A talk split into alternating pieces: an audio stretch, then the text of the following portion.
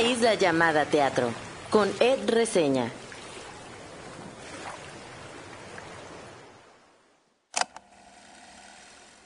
Uno de mis primeros recuerdos en el teatro es Vaselina, específicamente Vaselina 2001, la gira que fue a Mexicali. Me acuerdo que Dani era Alejandro Ibarra y Sandy era Bárbara Mori, así como lo escuchas. Recuerdo lo mucho que me emocioné y cómo no podía dejar de cantar las canciones y pensar en esos personajes. Tanto influyó aquel musical en mí que en esos días en la materia de español me encargaron una tarea de escribir una obra de teatro.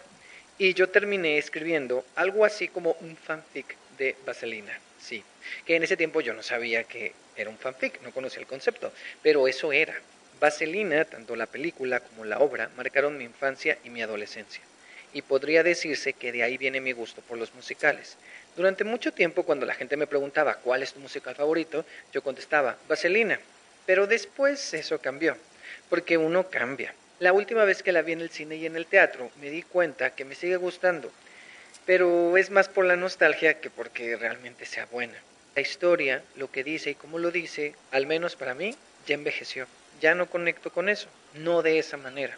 Vaselina siempre tendrá un lugar bonito en mis recuerdos, pero que ahí se quede. Gracias por entrar en esta isla. Yo soy Ed Quesada o Ed Reseña. En mi isla hay música de la oreja de Van Gogh, hay palomitas y por supuesto hay teatro, mucho teatro. Como se dieron cuenta, hice la introducción de este episodio un poco pensando en que hace unos días publicaron, sí, el cartel de las audiciones de Vaselina. Sí, una nueva versión de Vaselina llega a la Ciudad de México y algunos preguntamos ¿por qué? Pero bueno, esa es la pregunta más común que todos nos hicimos cuando se anunció, ya se había anunciado, pero ahora ya que es una realidad al ver ese cartel, ese póster, esa imagen, sí es así como de, ok, ya, ya están empezando las audiciones. Por eso la introducción, de hecho, e, estos detalles que hablo de Vaselina y de cómo influyó en mí, ya lo había contado en un video el año pasado, pero lo quise traer otra vez, pues por este anuncio que se dio. Y la verdad es que no diré mucho, creo que con esta introducción mi postura es clara, pero me quiero esperar a profundizar más cuando anuncien el elenco, incluso cuando se estrene la apuesta y si la llego a ver, pues también poder dar mi comentario, porque ahorita la verdad es que pues tenemos estas ideas, ¿no? De, de, que a lo mejor ya no, o sea, ¿para qué seguir trayendo vaselina y este tipo de musicales en la actualidad, ¿no? O sea, ¿qué nos tienen que decir ahora? Mm, lo más seguro es que nada, ¿no? O sea, creo que la gente se va mucho por la nostalgia y creo que los productores también se van mucho por la nostalgia, productores y productoras. Y, y porque la nostalgia vende, sí, pero ¿será que ya a estas alturas, después de haber explotado la nostalgia, tanto en la música como en los audiovisuales y en el teatro, en el teatro musical, ¿será que a estas alturas sigue vendiendo todavía o será que ya es un recurso gastado? Mm, no lo sé. Saludos a mamá mía, por cierto. este, que no le he visto, no le he visto, he escuchado comentarios no tan positivos, pero supongo que cada experiencia es diferente, justo como lo dije el episodio pasado hablando de o podrías besarme, ¿no? Entonces, pues sí es bueno hacer una, una propia experiencia, ¿no? O sea, que cada espectador lo viva más allá de las reseñas y las críticas que escuche. Entonces, siguiendo eso, eh, pues espero ver mamá mía pronto y si es que eso sucede, pues la comentaré por acá para decirles cuál fue mi experiencia con mamá mía, si es que sucede.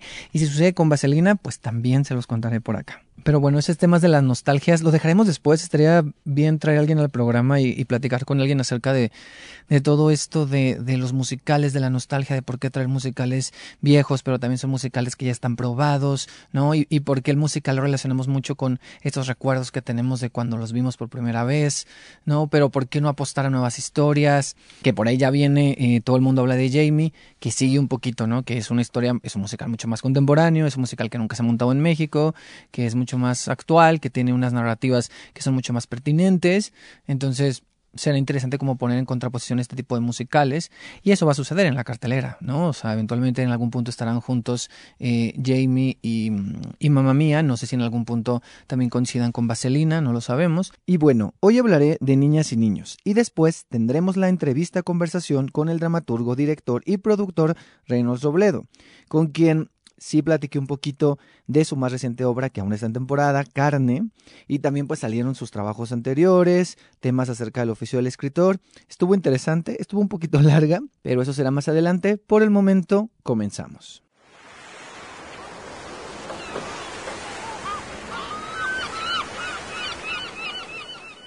Para hablar de la obra de hoy, que es Niñas y Niños, decidí usar la estructura que usé el episodio pasado, que eran estas cuatro preguntas.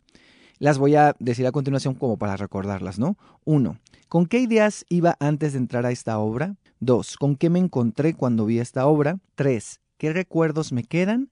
Y cuatro, ¿qué preguntas me dejaron? Antes de empezar con estas cuatro preguntas, daré algunos datos de la obra y leeré la sinopsis que está en la página del Foro Shakespeare, que es donde se presenta esta obra. Niñas y Niños es una obra escrita por Dennis Kelly con la traducción y adaptación de Paula Celaya Cervantes, dirigida por Itari Marta con la actuación de Amaya Blas. De un encuentro inesperado en un aeropuerto nace una relación pasional y desmadrosa. Muy pronto se vuelve algo serio. Casa, trabajo, hijos son una familia normal, hasta que las cosas dan un giro perturbador.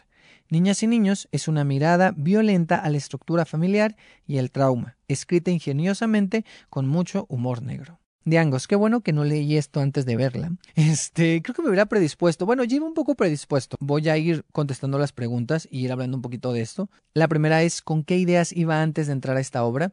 Y sí, una idea era eso. Eh, aunque no leí la sinopsis, yo ya intuía o medio había escuchado que era una obra fuerte, ¿no? Que tocaba un tema ahí familiar medio complejo, pero no sabía exactamente qué. También había escuchado que la actuación de Amaya Blas muy bien, que era como muy impactante lo que, lo que ella hacía en escena. Y lo que sucede es que eh, Niñas y Niños ya había tenido una primera temporada en el Teatro La Capilla.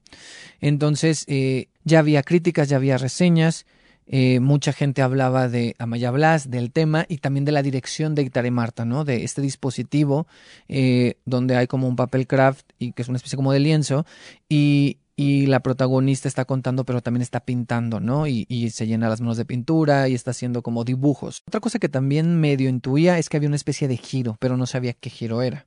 Que aquí no lo voy a decir, no voy a spoilear. Dos, ¿con qué me encontré cuando la vi? Me encontré con que sí, es una obra fuerte, pero al inicio no lo parece. De hecho, sí tiene mucho humor negro. Y, y te estás riendo. O sea, sí empieza como una especie de comedia. Porque tiene este personaje que es encantador, que es una mujer que es muy directa, que tiene un humor ácido, que tiene una energía tremenda, que, va muy rápido todo lo que te cuenta, que te lo cuenta con mucho detalle, y entonces tú estás ahí, ¿no? Hipnotizado por lo que te está contando. Tiene muchos detalles este texto, o sea, sí me encontré con un texto lleno de detalles que si es una obra larga y si de repente se te va como la atención, eh, trata de que no se te vaya porque si hay detalles que luego tienen sentido mucho al final. Entonces se me hace muy, tiene cosas ahí muy, muy interesantes. Y como dije, no voy a spoilear, pero sí es una obra que a mi parecer, juega con el espectador.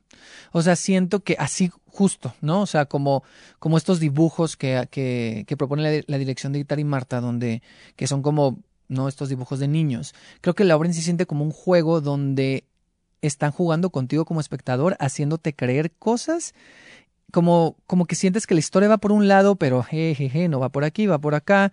Y entonces es muy, yo me sentí así, dije, o sea, me hicieron creer una cosa y luego pasa otra y, y es como de, ay caramba, no lo veía venir. Entonces, que igual ustedes dicen, ay, sí era muy predecible, pues no, pues para mí no era. Y en sí esta mujer está contando la historia primero de cómo conoció a su esposo, la historia de la relación con él, la historia con su trabajo, la historia con sus hijos. Y es muy curioso justo que las escenas en las que interactúa con sus hijos, ella siempre está como desesperada, como enojada. No enojada, como que, como que sus hijos la desesperan mucho, ¿no? Y como que son escenas que pueden llegar a ser muy incómodas, incluso violentas. Entonces, eh, que justo son estas escenas donde más hace como estos dibujos, ¿no? Entonces siento que es, esas escenas, para empezar, ya están jugando con uno. Tres, ¿qué recuerdos me quedan? Definitivamente la dirección de Itar y Marta, el dispositivo. Sé que a algunas personas no les encantó esta idea de que este personaje todo el tiempo esté eh, como pintando, ¿no? Está contando algo, pero utiliza este lienzo, este papel, este papel craft para contarnos partes de la historia, para profundizar en ciertos detalles de la historia eh, y darles como un nuevo significado incluso a las palabras. O sea, hay algo que no está en las palabras que está en los dibujos. Y no solo usa este papel para, para pintar, sino utiliza también su propio cuerpo como un lienzo. Entonces es muy interesante porque al final te das cuenta que todo lo que sucede son los recuerdos de esta mujer y cómo está tratando de contar esta historia, o sea, cómo el teatro sirve para contar las historias, pero también como para tratar de reescribirlas. Y entonces creo que hay detalles muy interesantes y muy potentes en, en que Itar y Marta decidió utilizar este recurso, ¿no? Que para mí no estorba. Sí, en momentos puedes decir, no tiene mucho que ver con la historia, no como tal con, el personaje, pero sí siento que le, que le da potencia, o sea, sí siento que aporta algo. Otra de las cosas que recordaré de esta obra definitivamente es la actuación de Amaya Blas. Como lo decía en el episodio pasado, hay algo en su mirada, o sea, como es en el Foro Shakespeare y la tienes muy cerca. Bueno, si te sientas en las primeras, yo me senté creo que en la segunda o en la tercera fila, y la veía muy directo, y entonces cuando la veía la mirada, sobre todo en una escena, ya rumbo al final, que es una escena muy desgarradora, eh, por lo que el personaje está contando, es muy fuerte lo que ocurre en su mirada. O sea, cómo ves toda la tristeza y el dolor de este personaje a través de la mirada de Amaya Blas. Y entonces creo que hace un gran trabajo, sobre todo por, por, el, eh, por el rango amplio, ¿no? El, sí, pues la amplitud del rango, es decir, sí tiene cosas que podrían ser más entonadas en comedia, tiene cosas que se van como mucho más a una tragedia, pero creo que lo explora también desde la sutileza. Y, y sí hay un quiebre, pero creo que es un quiebre como muy eh, no llevado al melodrama. E, es una obra compleja, o sea, sí no creo que sea una obra como muy, ah, no es que salgas feliz, porque al final sí trata un tema, mm, trata un tema complejo, ¿no? Un, un, tema que es una realidad y que es complejo. Pero también hay temas que tienen que ver con la maternidad, con la violencia que ejerce el hombre, con los roles de la mujer y con varias cosas que tienen que ver ahí con la relación hombre mujer, ¿no? Y el hombre en la sociedad también, y la mujer en la sociedad. Y por último, ¿qué preguntas me dejó? Yo creo que los cuestionamientos que me dejó esta obra son más personales, o sea, no tienen que ver tanto con la obra, sino tienen que ver con, con las violencias que uno como hombre puede ejercer o cómo a veces, a pesar de que uno eh, ha analizado ciertos comportamientos o trata como de, de, construir o como ciertas actitudes, ciertas cosas, como hay cosas que dije, ay, habré sido violento cuando dije esto o cuando hice esto o, o, no sé. Es muy interesante cómo esta obra también me dejó pensando como en las propias violencias que uno puede cometer y que a veces no se da cuenta o que a veces sí se da cuenta y lo quiere evadir, ¿no? Entonces, sí, creo que me dejó mucho pensando, pensando en eso. Y también me dejó pensando un poco, por ejemplo, esto va a ser muy fuerte para las, las personas que tienen hijos y que van a ver esta obra, será interesante también saber su opinión. Y bueno, ahí está esta opción. Niñas y Niños se presenta los lunes a las 8.30 en el Foro Shakespeare hasta el 10 de abril. Pueden comprar los boletos en la página del Foro Shakespeare o en taquilla.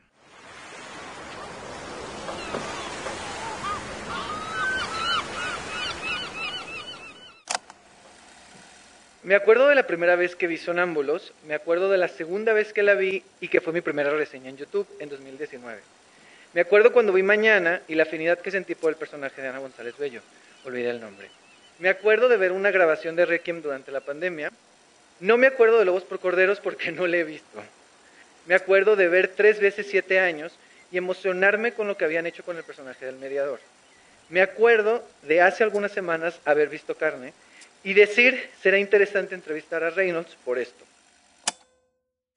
Y ya estamos aquí. Hoy nos acompaña Reynolds Robledo. Eh, ¿Cómo estás? Muy bien, sí, sí me acuerdo que Sonámbulos creo que fue de las primeras reseñas que Fue hiciste. la primera que hice. Que debutamos. Entonces, Qué padre. entonces fue, no, y es curioso porque en esa, en esa, o sea, fue la primera reseña y después mañana fue la que inauguró la segunda temporada. Mira. Entonces había algo como de que siempre eh, decía, pues algo hay con las obras de Reynolds que siempre van como al principio.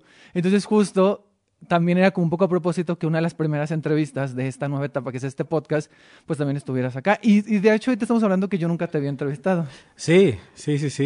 Y qué, qué padre ver esa evolución porque este Sonámbulos fue 2019, la segunda temporada. Sí, ajá. Cuando pasó, entonces ya, ya, ya llevas un rato haciendo Sí, esto y ya. qué padre que ahora lo estás haciendo a través de este podcast. Pero ya entrando un poco en que este podcast se llama Una isla llamada teatro y pensando en la isla, en la isla Reynolds Robledo, o sea, si hubiera una isla tuya, ¿qué cosas habría en general? O sea, ¿qué cosas podrías ver? ¿Qué cosas qué, qué se puede tocar? ¿Qué se puede oler? ¿Qué habría en esta isla? O sea, ¿qué hay en tu isla en general? Pues mira, si hay electricidad en esa isla, pues probablemente sí tenga mi computadora, ¿no? O sea, eh, pero si no estoy ahí para, si hay teatro en esa isla, podría empezar a hacer cosas. Eh, mira, para mí lo que es bien, es, bien interesante que digas lo de la isla porque para mm, siempre se habla mucho de que los escritores, específicamente los guionistas o los dramaturgos, se les aísla.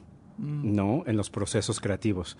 A veces hay esta frase que dicen que solo eres el escritor, ¿no? Entonces ya hiciste tu chamba, ya escribiste tu trabajo, ahora dale chance al director y a los actores de reinterpretarte, etcétera, ¿no? Pasa con los autores muertos que pues ya nadie les puede decir nada.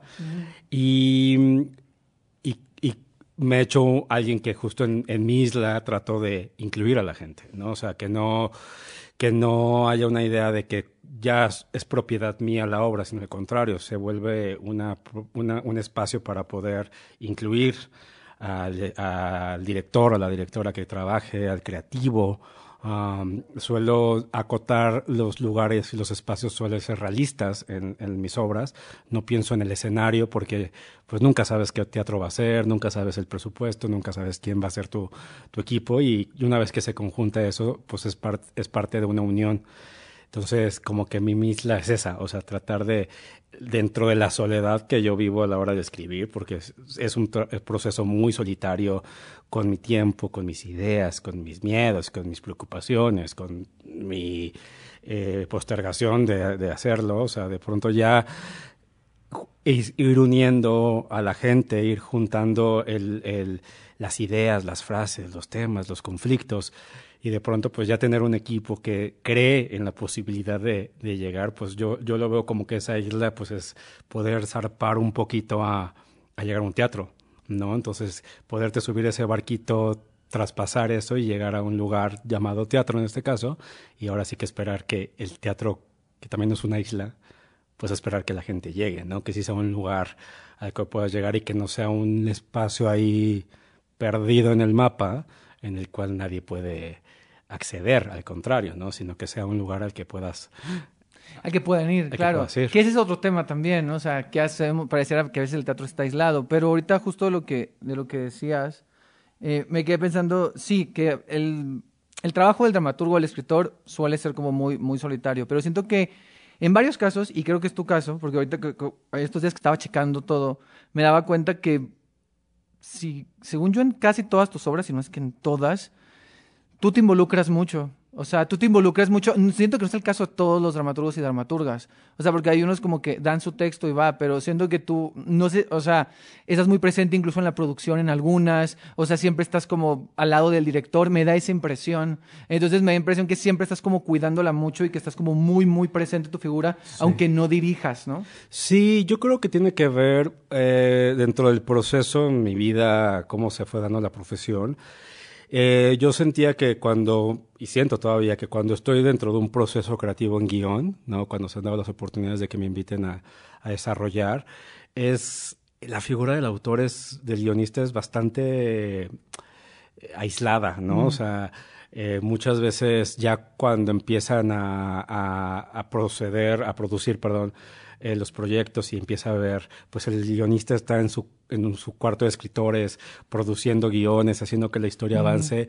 A veces ni, a veces van al set, a veces no, pero incluso cuando ya, y hablo específicamente como lo percibo yo en México, a lo mejor es desde lo que me ha tocado apreciar, a veces ni siquiera los actores saben quién es el escritor, no, no saben quién es quién está armando esas historias y dando sus diálogos. Sí, es un poco fantasma, ¿no? Es un poco, puede llegar a serlo. Este, hay estas grandes, este, pues, series de televisión que, pues, a veces los, los creadores son los productor, coproductores y son los directores de sus capítulos, entonces se vuelven como ciertas figuras que, que son fáciles de, de reconocer. Eh, hubo mucho tiempo en mi experiencia en el que, pues, todo era por encargo, ¿no? Entonces de pronto me invitaban a, desarrollar un proyecto y pues a lo mejor me lo pagaban, ¿no? La idea de una vez que se, se hiciera ya iba a haber dinero y todo el mundo, entonces te, te, esperanzas mucho en esa posibilidad de, bueno, cuando eso ocurra, este, ojalá este, mi nombre o el dinero, o la estabilidad económica. Y pues por ahí del 2014, pues microteatro fue como esos espacios que, que le dieron a todos mucho, mucha oportunidad de ser autogestivos, porque técnicamente no era caro. Si juntabas cierto dinerito, podías hacerlo. Eh, te daban un espacio, te daban una fecha de estreno. Eh, me tocó ser esa generación que, que quería ya hacer cosas y, y podíamos empezar a hacerlo y le iba muy bien en su momento a la casa. Y después eh, yo el primer texto que escribí fue por allá de, se presentó por allá de octubre de 2014 y después vino una invitación muy rara por parte de Mariana Garza que no tenía el gusto de conocerla en ese entonces. Fue cuando el primer 24 Hour Play se hizo en el Teatro Milán en 2014 que Roberto Cavazos, Pablo Perrón y Mariana este, lo presentaron a, a, México. Yo había conocido a Mariana por una junta cuando el Teatro Milán y Lucerna eran relativamente nuevos y iban a cerrar el año teatral de, de Milán con el 24 Hour Place, ¿no? Como este rally teatral e invitar a actores, directores a ser dramaturgos, a hacer este, este, este proyecto a beneficio. Mariana me llama un día y me da más la invitación de yo hasta la fecha, yo no sé por qué me invitó. Yo creo que mucha gente les dijeron que no, de dramaturgos y dramaturgas ya con, con cancha, reconocidos, les dijeron, ¿qué es eso? No puedo, no lo que sea. Se acordó de mí, me invitó y escribí un texto que es la semillita de lo que terminó siendo mañana, porque era un padre Mm. con Alzheimer. Um, estuvo Regina Blandón, Alfonso Dosal, Sara Pinet, Ana González Bello, que acababa de llegar a la Ciudad de no México vi- yo no fui al primer. después de que venía de. Londres, entonces, este, eh, y se hizo esta obra y hubo una emoción. Yo siempre he sentido que fue, pues, mi bienvenida al teatro, porque, porque estaba al lado de gente Sí. que, que admiraba, que, que, que decía yo, ¿qué hago yo aquí? Recuerdo esa sensación de estar en el Milán completamente lleno, yo estaba en una esquina porque ya no teníamos lugar los que participábamos y de pronto volteé a ver el teatro y después de haber pasado la madrugada en el, en el, en el Camerino 5 del Foro Lucerna, que, que de- ahí estuvimos ahora en siete años, y darme cuenta que había escrito teatro. O sea, yo no, yo no, yo no pretendía escribir teatro, me daba miedo porque yo me vine de la ciudad de Monterrey a los 21 años queriendo hacer cine y mi matemática en su momento de la ciudad de Monterrey decir, yo quiero hacer buenas historias, yo quiero escri- yo quiero aprender a hacer buenas historias, pues ¿qué se tiene que hacer? Pues aprender a escribirlas. Ajá. Esa fue mi matemática, o sea, mi punto A, punto B fue tienes que aprender a escribir. Nadie me lo ha enseñado, o sea, ha habido un oficio, ha habido talleres, ha habido estructuras, ha habido después una Casa carrera, Azul, ¿no? Casa Estuvo Azul, Casa pero, Azul. pero con todas las teorías y todas las cosas, pues al final el resultado de, de un escritor es hacerlo, ¿no? O sea, Claro. sentarse a hacerlo y ponerlo a prueba en lecturas, ponerlo a prueba en el escenario, sí. este, y saber si, si eso resuena en la gente, Sí. ¿no? Justo ya estás, contestaste como otras preguntas que te iba a hacer más adelante, Ajá. pero no, no pasa nada. Más bien, eh, o sea, creo que es muy interesante esto que, que cuentas del, del inicio, pero también siento que has logrado que tienes un estilo, o sea, y tienes un estilo que a lo mejor la gente normalmente en otros podcasts o, la crítica o, en general, hasta yo lo, dije en mis reseñas, es como de eh, Reynolds y los dramones, ¿no? O sea, esta idea del dramón y esta idea de llevar las situaciones al límite y esta idea, o sea, hay algo eh, como muy hacia lo trágico, pero yo siento una diferencia, y ahorita entraremos en eso cuando vea lo de carne, entre... Es que yo sí siento a carne un poco aparte de lo demás. O sea, sí lo siento como que hay algo, porque me parece que en, en las anteriores hay algo que tiene que ver con una cuestión, en esta también, pero en las otras tiene que ver con una cuestión como, como social, como hasta antropológica. Como o sea, ética, exacto, es de ética, y, y también hay como una, hay una especie como de crítica, pero también siento que hay algo que de alguna manera u otra, aunque en algunas obras es más extremo, conecta con la gente. Como que tiene algo que puede relacionarse más como con un presente. Y siento que en carne es diferente. Sí, yo, yo, o sea, ya la distancia, ¿no? O sea, puedo ir intuyendo esos, esos, ¿cómo, cómo llamarlos? Esas obsesiones que puedo llegar a tener temáticas, ¿no? O sea, pero te digo, o sea, de pronto parte de, de, de querer hacer mis cosas es que alguna vez una actriz se me acercó a decirme, oye, hay la posibilidad, la típica, hay la posibilidad de que si te escribes algo, lo realizamos, y qué padre, y no sé qué. Y me dijo, si somos tres actrices que estamos interesadas, eh, proponnos algo, hay la posibilidad de que si quieres meter un cuarto personaje puede ser hombre. Este, tuvimos una junta con ella, eh, era 2015 y el caso 2014-2015, sí, sí, 2014, en esas fechas.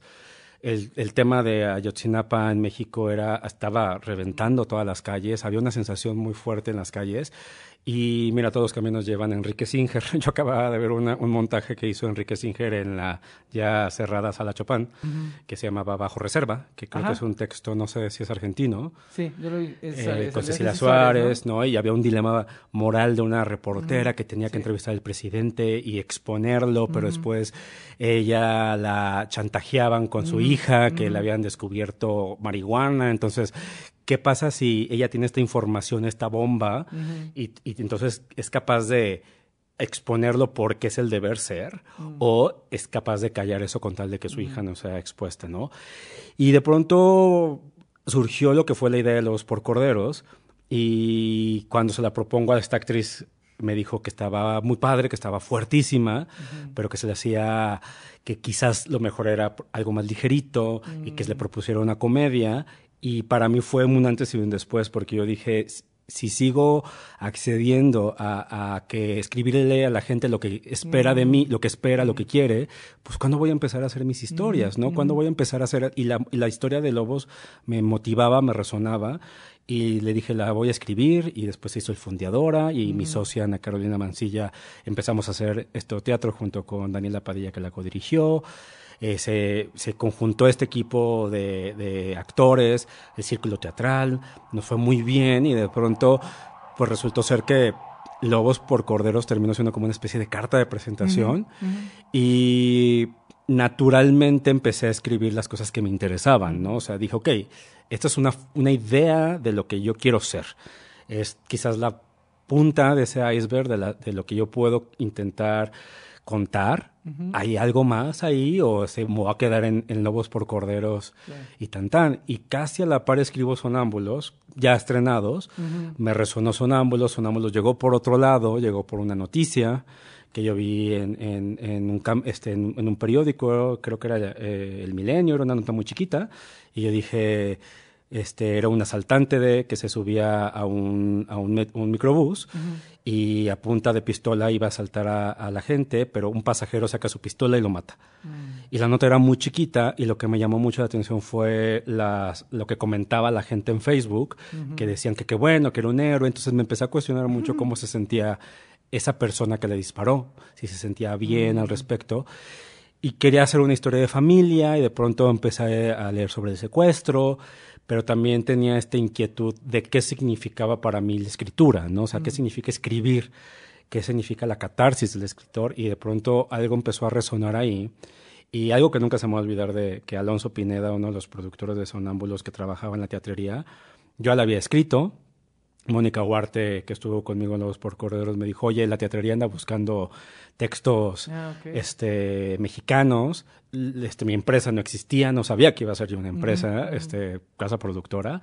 Eh, le presento a Oscar Carnicero y a, Alonso Sonámbulos. Me dicen que les interesa producirla sin el efiteatro, sin nada, o sea, le iban a, a pagar por completo.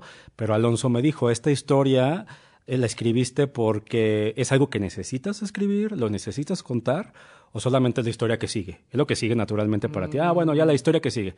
Y eso siempre se me va a quedar, porque habla mucho de que sí hay que tener algo que decir al respecto, ¿no? O sea, naturalmente uno podría pensar en escribir algo, algo más o, o sentarse y plantearse ante la página en blanco, pero pues hay que un poco sí vivir, hay que un poco cuestionarse, hay que un poco madurar, crecer, equivocarse para que de pronto digas, ¿qué quiero escribir ahora? ¿No? O sea, y después ahí entra Casa Azul, literal a la par de que Lobos por Corderos y Sonámbulos estaban, la segunda temporada de Lobos, me entró esta cosa del, del impostor y dije... y dijiste, me voy a meter yo no Yo no merezco esto, o sea, yo no estudié nunca teatro, este, porque estoy aquí, tengo dos obras y les iba, muy bien y estaban al mismo tiempo, o sea, había Lobos, estaba, este, Sonámbulo estaba lunes y martes, este, Lobos estaba los miércoles y todo iba a la par y yo decía, wow, todo esto que he querido hacer y luchado y, ya por fin, ¿no?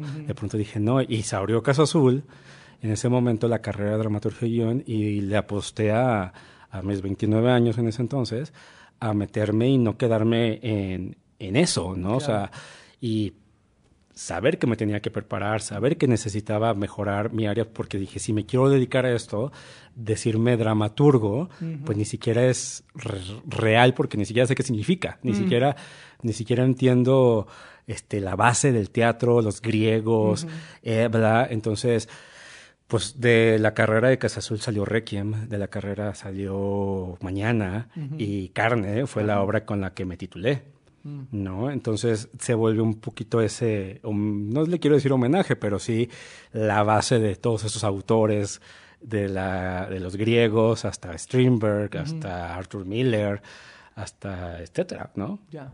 Y sí se siente un, o sea, sí se sienten esas tres obras que mencionas, como que sí hay un, o sea, el estilo sigue, ¿no? Pero sí creo que hay como un cambio en la forma, ¿no? O sea, en la forma, en cómo están estructurados. O sea, y como sí, cómo, cómo las cosas suceden. Eh, ¿Cómo de, o sea, yo ya lo dije un poco ahorita, ¿no? Con mis palabras de, ah, Reynolds y sus dramones, ¿no? Y tú ahorita que hablabas, ¿no? O sea, siempre hay como eh, temas de familia, de conflicto, de dilemas, ¿no? Los personajes están en, una, en un constante conflicto todo el tiempo, de repente porque tienen algún trauma, como en el caso de, de, de, Sonámbulos, o de repente tienen que resolver algo en tan poco tiempo como en el caso de, Carne, o también en Requiem, ¿no? En Requiem no. Sí, pues, este, solo solo creo Sonámbulos y Mañana no ocurren en tiempo real. En tiempo real. Este Lobo se resuelve en ese, en ese momento, Requiem se resuelve eh, en tiempo real. Carne, pues es el, transcurso de una noche, pero todo ocurre en ese, en ese momento. Claro, y eso hace que los personajes tengan que tomar decisiones, ¿no? Y que tenga que ser Sí, yo creo que para mí lo importante, que es algo, una frase que ya la tengo, no sé quién la dijo, alguna, vez Adriana Llaveres me dijo que alguien se la dijo, este, y ya yo me la apropié y ya la tatué. En, en, mi, en, mi, idea de lo que es hacer teatro y ver teatro sobre todo, que es que el teatro uno no va a ver la vida de alguien, vas a ver el momento que le cambia la vida, para bien o ah. para mal. Ya lo había escuchado más o menos. Entonces, tomar siempre el momento oportuno, quizás dramáticamente, para decir, en este momento, en este día, en esta noche, eh, después de todo este pasado de estos personajes, hoy esto tiene que pasar. Mm. Hoy esto se tiene que revelar, se tiene que romper o tiene que generar un caos cósmico para saber qué va a pasar a veces los personajes terminan bien, a veces los personajes terminan mal, ¿no? O sea, eh, y si hay una nota baja siempre en mis obras, ¿no? Por así decirlo. Eh, los personajes terminan este, terrible el Nuevos por Cor. Ya estaban mal, pero terminan peor.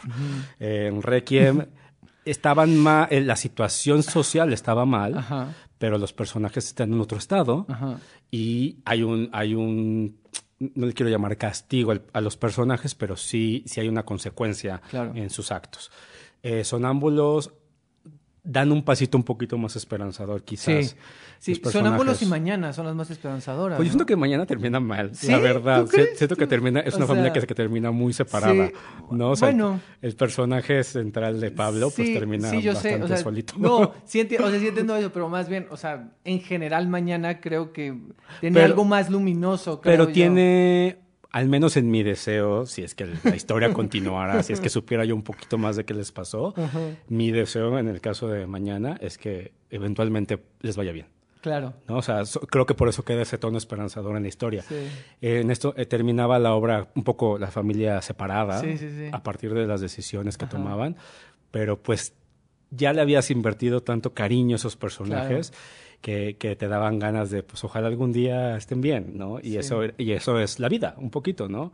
Y carne, pues sí es un tragedión, ¿no? O sea, entonces... Sí.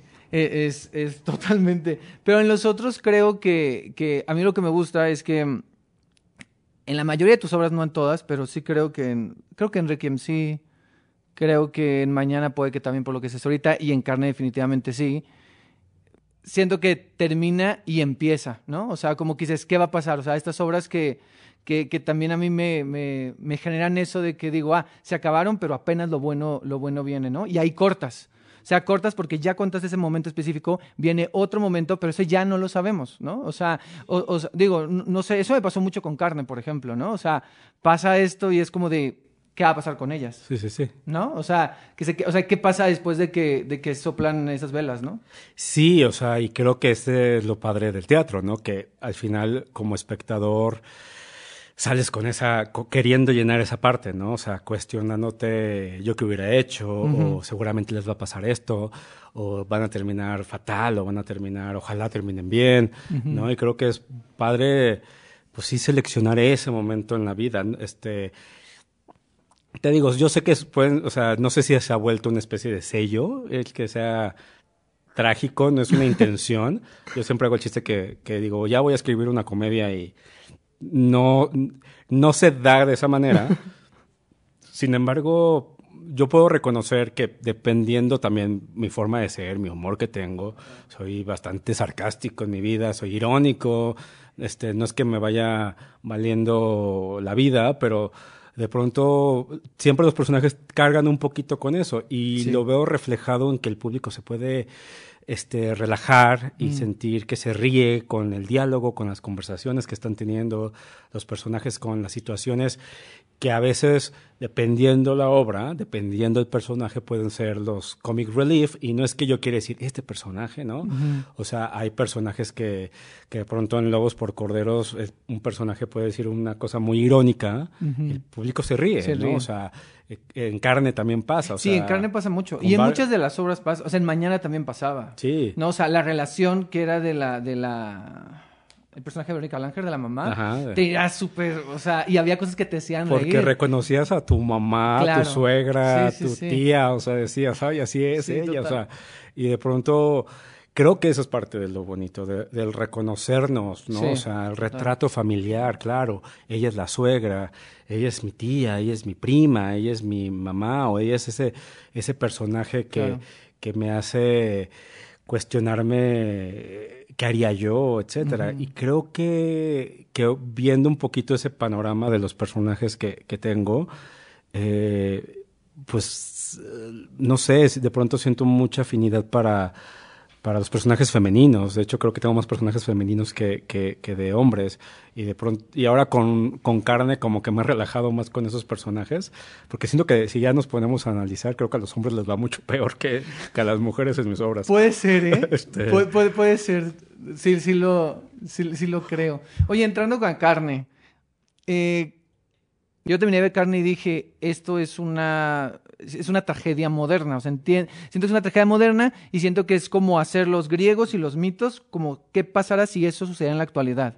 Y entonces cuando escuché la entrevista que, que tuviste con Davo, dijiste algo parecido, ¿no? Que era como una especie de ejercicio de qué pasaría si, ¿no? O sea, qué pasaría si, si estos mitos, supongo que estaban viendo a los griegos o no sé, y, qué pasaría si lo traemos a ahora. Más bien mi pregunta es ¿Cómo decides que eso que nace ahí se convierta en una obra? O sea, ¿cómo evolucionó? Pues mira, yo durante la carrera en Casa Azul, o sea, me di cuenta de que soy muy curioso, ¿no? O sea, siempre me gusta como estar indagando. Y aparte, o sea, es querer entender esos paralelos de por qué este Edipo es el mismo Edipo de acá y qué relación tiene, mm. ¿no? Y, y, es como verlo como si fuera una trilogía, una serie de televisión y decir por qué Antígona es la hija de este Edipo y Yocasta, ¿verdad? Y, empiezas a indagar mm. en, su mito, en su relato y, en, su postura de la vida y qué, y qué injerencia tiene dentro de la tragedia griega, ¿no? Entonces, de pronto eh, me, doy cuenta que, cuando lo puedo contar un mito de los que me he, aprendido, pues me los cuento como un chisme. ¿no? O sea, mm. como si fuera, y entonces este personaje con este mm. personaje le dijo y le hizo, no sé qué, porque aparte es hermana de no sé qué y no sé qué. Entonces, si es todo una constelación de personajes que construyen la, lo que son los mitos griegos y estos personajes de dioses y de semidioses y de seres humanos, ¿no? Pero dentro de la historia, este, dentro de lo que es el concepto de comedia, de, de tragedia desde los griegos, pues siempre era el día que tenía que ocurrir todo, ¿no? O sea, era el momento en el que Edipo descubría su, su realidad, ¿no? Y tenía esta anagnorisis, el día en que Medea decide hacer lo que hace y matar a los hijos a consecuencia de, o sea, entonces siempre las tragedias tenían como ese momento claro en que los personajes pues se volvían este, dueños de su destino, aunque trataran de, huir de ellos, aunque estuviera ya escrito en, las estrellas. Y siempre la tragedia venía por un acto de soberbia, ¿no? Los mm. personajes son castigados por su soberbia. Mm. Los personajes creen que, que si el destino ya está escrito, ellos le pueden sacar la mm. vuelta y pueden hacer lo que ellos quieran y lo que el destino hacía es que los alcanzaba. Claro. Él decía, no, fíjate que no, vas a cumplir tu destino, ¿no? Quieras o no. Y el destino no sabías cuándo te llegaba, pero era puntual, ¿no? Entonces, eh, todos estos personajes y esta mezcla de, de, de, personajes que, que se vuelven interesantes para mí durante la carrera, pues yo elijo leer varios y de pronto eh, eh, hay como esta idea de la reinterpretación, ¿no? Hay mucho, es muy común y no es solamente en la dramaturgia mexicana, es en el National Theater, en, en, Nueva York, etcétera, que dicen vamos a volver a hacer Casa de Muñecas, ¿no? Vamos a volver a hacer Edipo, vamos a volver a hacer Las Tres Hermanas, ¿no? Entonces, pues es la reinterpretación de un texto, la traducción de un texto que a lo mejor lo hace el director, lo hace una dramaturga y lo modernizas o, haces una apuesta más o menos eh, que puede ser muy conceptual, que se puede sentir contemporánea, pero el texto, bla, ¿no? Entonces, y le das como tu propia visión a ese texto. Y a veces, eh, a mí se me ha hecho muy interesante como yo, yo me cuestiono, eh, la gente que no conoce Edipo, que no conoce mm. Medea, y va a verla por primera vez con esta versión de quien sea, tiene esta misma información nueva, o sea, se resuenan, ellos tienen esta misma forma de, de, descubrir esa tragedia y, de impactarse de igual manera.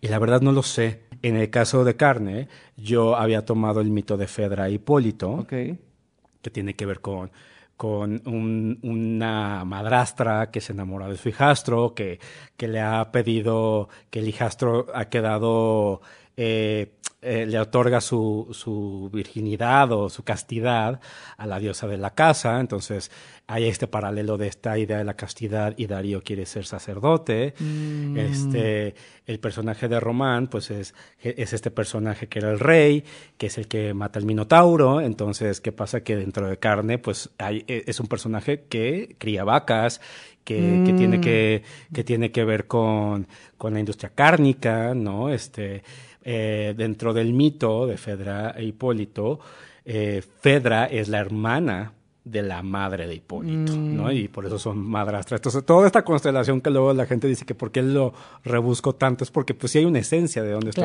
de dónde estoy partiendo. O sea, son guiños que no termina de ser el mito de Fedra, mm. porque lo que pasa es que pues Afrodita, la diosa de la belleza, se se ofende porque Hipólito no quiere estar con ella, entonces ¿qué hace? Le pide a Cupido que fleche a Fedra para que se enamore. Y pues sí, creemos que Cupido, este niñito con sus alitas, nalgón que anda ahí este, flechando a los enamorados, pues la realidad es que Cupido no flechaba a la gente para que se enamore, mm. Cupido flecha para, para generar conflicto, ¿no? Por eso flecha era muy común en las caricaturas que tú veías que, ¿por qué este Pepe Le Pew se enamora de una mm. gata, ¿no? Entonces, de Penélope la gata, entonces quiere enamorarse de ella, etcétera, y de pronto dices, no, es que no estaba destinado a enamorarse de mm. ella. Ahí es una, es un flechazo, hay un destino que cambia y Fedra este, pues se enamora de él y cuando le propone estar juntos, él la rechaza y hay toda una línea de venganza que tiene que ver con la acusación, que tiene que ver con la venganza, con que cómo accionamos los personajes desde, desde el instinto, desde la entraña. Y ya después yo reacomodé todo a mi beneficio. ¿Qué pasó? Que Luis Mario Moncada, que era maestro mío en Casa Azul, me empezó al principio a asesorar un poquito en la obra, y Eva, que es el personaje en carne, pues yo le puse Fedra porque para mí en su momento mm. era natural a partir de, y lo primero que me dijo Luis Mario, me dijo, cámbiale el nombre. Mm. Cámbiale el nombre porque te va a condicionar. Claro. Y a lo que tendría que hacer. Algo que tendría que hacer. Entonces, si alguien conoce el mito de Fedra y ya le pusiste Fedra, ya es como si le estuvieras diciendo el personaje tiene que ser así y así, le tiene que pasar mm. tal cosa. Entonces, cámbiale el nombre y te va a ayudar a alejarte por completo. Incluso eh, dentro de los ejercicios que él me ponía, de pronto teníamos que sacar cosas de la mochila y, seleccionar un objeto. Y yo recuerdo que seleccioné un perfume que tenía y de pronto el olor se volvió importante en la historia, ¿no? Entonces, toda esta línea que tiene que ver, que se vuelve un simbolismo en la historia, con el olor pues fue un detalle que me lo detonó ese ejercicio, ¿no? Tengo varias, eh, o sea, entrando en carne, cuando la vi, eh, te pedí el texto después, la pude leer. Y siento que, me acuerdo que tú me dijiste, me dijiste, no cambia mucho de lo que viste. Me quedo con esa. Y cuando yo la leí, siento que viví otra experiencia. Obviamente es diferente leerla. Pero todo esto que estás diciendo ahorita, o sea, y muchas cosas que tienen que ver con las relaciones de los personajes, con símbolos, con todo esto del olor, con incluso el hecho de que estén cerca del mar, o sea, todo, de hecho yo la leía y, y, que, y que al leerla es muy sensorial, o sea, por los olores, por lo que están comiendo, porque siempre están tomando algo, están comiendo algo, hay salado, hay dulce, ¿no? O sea, todo esto lo bueno, para empezar lo leí y yo decía, esto se puede haber llamado sangre también.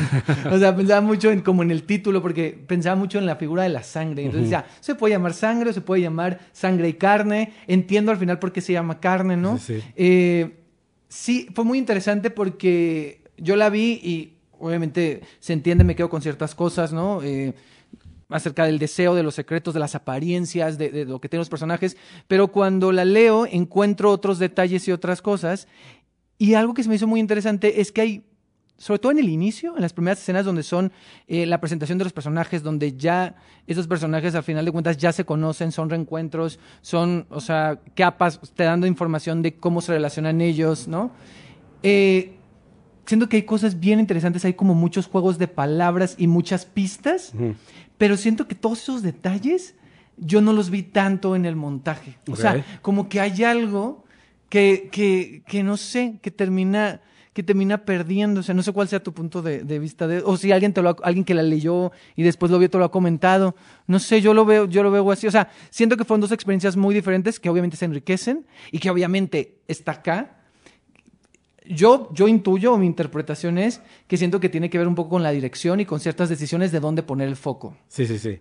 sí, o sea, creo que es muy interesante esa experiencia, esa doble experiencia, ¿no? que no todos la tienen. que no todos la eh, tienen, ¿no? O sea, el teatro es lo que ves ahí. Sí, sí, sí, es lo que hay. Y si alguien, si vendiéramos el texto al final de la función, a lo mejor quien le quiera comprar y, reinterpretarlo. Claro.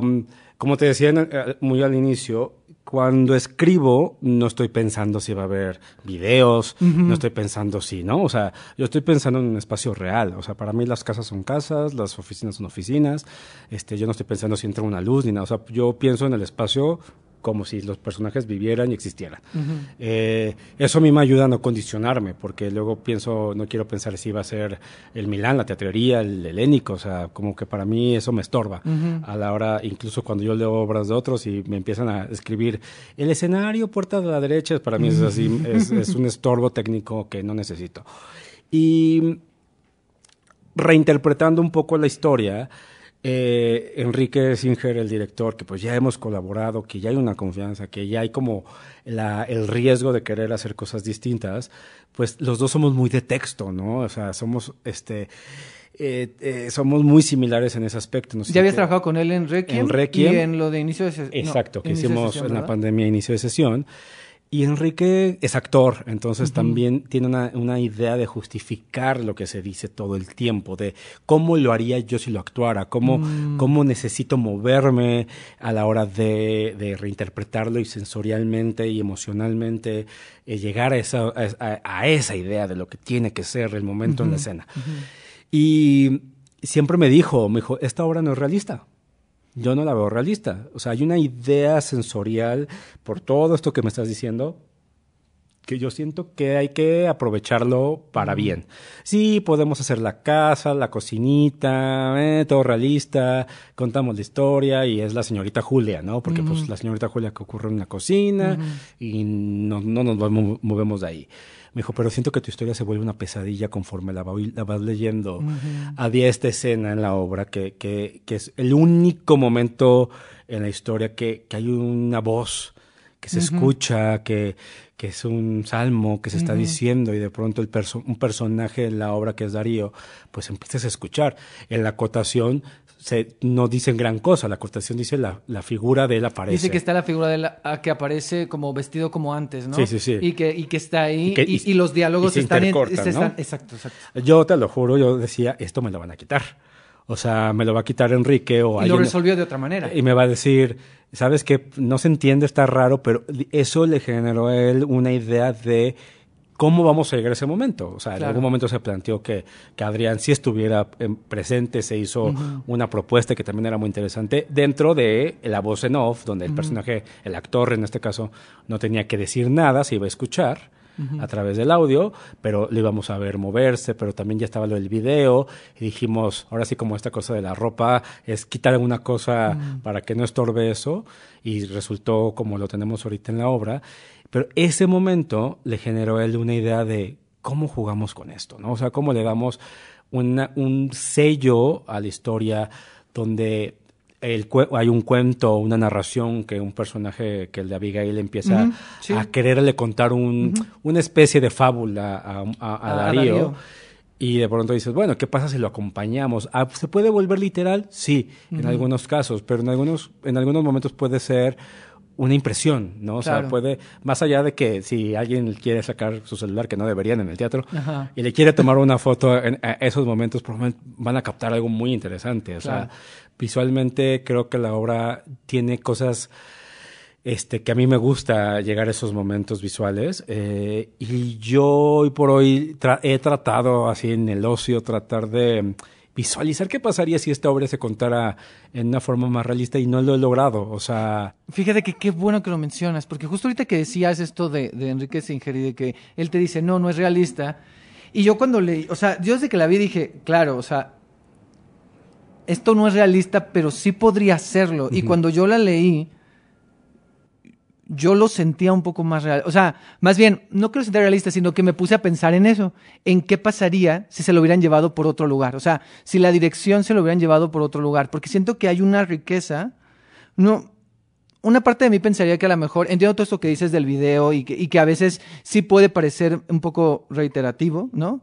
Eh, qué dicen los ojos y aparecen los, eh, los que hablan de la mirada y de los ojos de, de, Abigail. Eva lo menciona, ¿no? Y aparecen y se quedan ahí un ratito. O sea, creo que hay momentos que son interesantes, tal vez hay otros que a mí por lo menos me parecen un poco reiterativos, pero siento de qué pasa si, si quitas todo esto y dejas más esas relaciones, porque yo al leerlo era como de todo va en un ritmo, va en un ritmo, pero llega una escena donde es pa, pa, pa, pa, pa, todo va rápido, todo va rápido, todo va, es, o sea, hay, algo y no sé, como que siento que a lo mejor hay otros elementos que terminan adornando más y que se pierde eso. No sé si me explico. Esa es un poco mi, opinión, pero, pero sí me quedo con esa idea de qué hubiera pasado si fuera realista. Te interrumpí, ¿cuál es tu... tu, o sea, ¿tú, pues sí lo, ¿tú lo ves realista o no? O sea, es que te digo una cosa, o sea, creo que durante la escritura y, la, gente cree que estoy bromeo con eso, pero no es broma. No, dilo, dilo, Realmente sí tomé mucho vino escribiéndola. Entonces, sí me emborrachaba escribiéndola. y al final no es que dijera, ay, ¿qué, escribí aquí? Sino que sí había una idea de conciencia de cómo necesitaba yo llegar a esos lugares. O sea, cómo, cómo me podía enojar yo con alguien. y o sea, en este caso, si es un eh, alguien con una afinidad amorosa, con un interés, y tener como una cosa, pues no de despecho, pero sí de, pues sí, a lo mejor de despecho, de venganza, porque a veces todos nos hemos enojado con una persona y decimos, ojalá esta persona yo pudiera, ¿no? Sí, y lo piensas y a lo mejor lo ahogas ahí en la entraña, y pero pues no vas y lo haces, ¿no? Y aquí es sacarlo. Y aquí es sacarlo. Y algo que, que yo me he hecho muy consciente en esta obra, a diferencia de las otras, es que como yo decía en alguna ocasión, la tragedia ya les pasó a estos personajes, ya se le murió a sus hijos, ya los secuestraron. Entonces los personajes sí se pueden volver un poco reflexivos al respecto y eso me hace caer en un terreno quizás melodramático, ¿no? Donde los personajes están en el por qué a mí, mm. qué hubiera pasado si, si no hubiera hecho esto que las culpas que cargamos los seres humanos con eso. Y carne, justamente, y, es muy a propósito en la, en la historia, es no voy a pensar las cosas. Mm voy a accionar.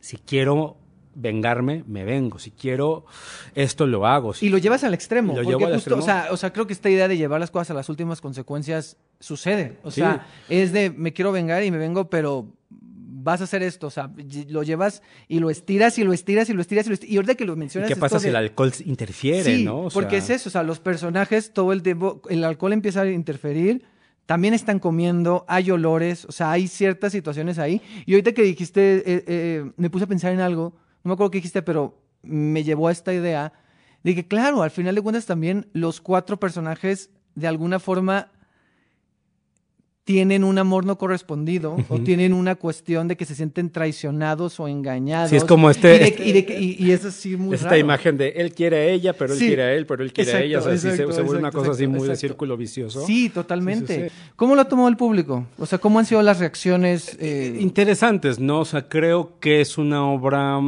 que, a diferencia de otras no es que ya sepa yo cómo va a reaccionar el público, no es que yo diga, y en este momento todo el mundo va a reírse, y en este momento todo el mundo, ¿no? O sea... la gente se ríe, yo me sorprendí que se reía, pero siento que eh, también pasaba con siete años, que siento que hay cosas donde no, siento que la gente tiene, y eso lo mencionaste hace poco, o sea, siento que tienes un humor a veces medio negro, que no, no es que lo hagas a propósito, como dices, pero como que te sale, los personajes lo tienen, y a veces la gente se ríe en lugares, en carne a mí me sorprendió que la gente se reía mucho en ciertas cosas. Sí, y hay cosas que a lo mejor suenan chistosas, a lo mejor son remates de los personajes, y a veces la, situación es tan incómoda que pues la gente, la risa también es una forma de expresión, ¿no? totalmente. O sea, y no es que se vuelva una comedia, ¿no? O sea, en siete años nos pasaba que yo les decía al elenco, va a haber risas.